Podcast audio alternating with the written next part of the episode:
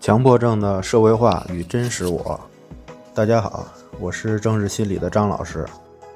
关于接纳，为什么我们感觉这么困难呢？今天我们就谈谈接纳的深层次的意义。我们之前讲到一个真实我，真实我就是真实我是相对社会化的自我。真实我里面呢，一部分是本能的东西，如欲望、需求、动机、冲突等，就是我们那些生日就有的东西。再有，就是通过社会化获得的经验，最早的社会环境就是家庭、学校、社会场所都是社会环境。社会心理学讲，人的成长就是一个社会化的过程，我们获得的经验。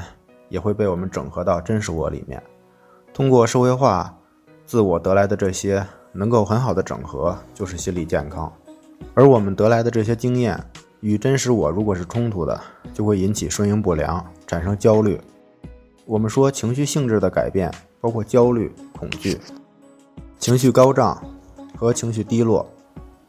情绪高涨我们可以理解为躁狂，情绪低落就是抑郁。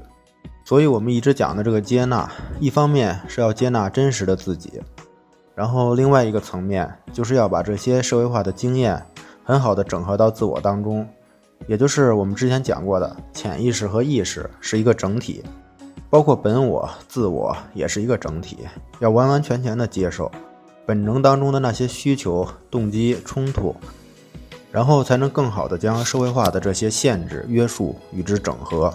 这样呢，我们说达到的结果就是我们讲的接纳。所以说，社会化是成长，也是痛苦的根源。